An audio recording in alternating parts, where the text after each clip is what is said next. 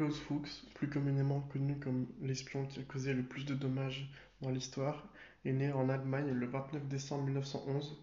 Il est le fils d'un professeur de théologie luthérien et militant du SPD, le Parti socialiste démocrate. Il étudie les mathématiques à Berlin tout en adhérant au Parti communiste en 1932. L'année suivante, Hitler arrive au pouvoir, Klaus est traqué par le régime et doit fuir au Royaume-Uni. Il étudie la physique à l'université d'Édimbourg et se fait vite remarquer par la qualité de ses travaux. C'est en 1939 qu'il acquiert la nationalité britannique. Cependant, en 1949, il est suspecté de complicité avec le Troisième Reich, tout simplement car il est allemand. Il est alors interné dans l'île de Mans, puis dans le camp de Sherbrooke au Québec pendant plus de 8 mois. C'est là qu'il va rencontrer Hans Kahl et que sa vie va totalement changer. Ce dernier travaille pour les services secrets soviétiques. Sa mission est de recruter des agents doubles. Il convainc Klaus de travailler en secret pour l'URSS. La même année, lorsque celui-ci retourne fêter Noël en Grande-Bretagne, il jura allégeance au régime stalinien.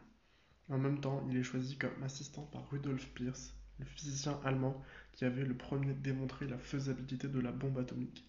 C'est trois ans plus tard, en 1943, que les deux hommes partent pour les États-Unis afin de collaborer au projet Manhattan qui a pour mission de concevoir la bombe nucléaire. Chaque week-end, Klaus se rend à Santa Fe, dans le Nouveau-Mexique, rendre compte à son contact soviétique de l'avancement de la bombe. C'est en août 1946 qu'il est rapatrié en Grande-Bretagne. Il devient l'un des responsables de l'Atomic Energy Research Establishment. Pendant trois ans, il continue à transmettre les résultats des recherches dans le nucléaire militaire à son contact, Alexander Feklisov. C'est en 1949 qu'il est confondu par les autorités britanniques et jugé en mars 1950 et condamné à 14 ans de prison. Il n'esquive la prison à perpétuité que parce que l'URSS était l'allié de la Grande-Bretagne au moment où il était recruté.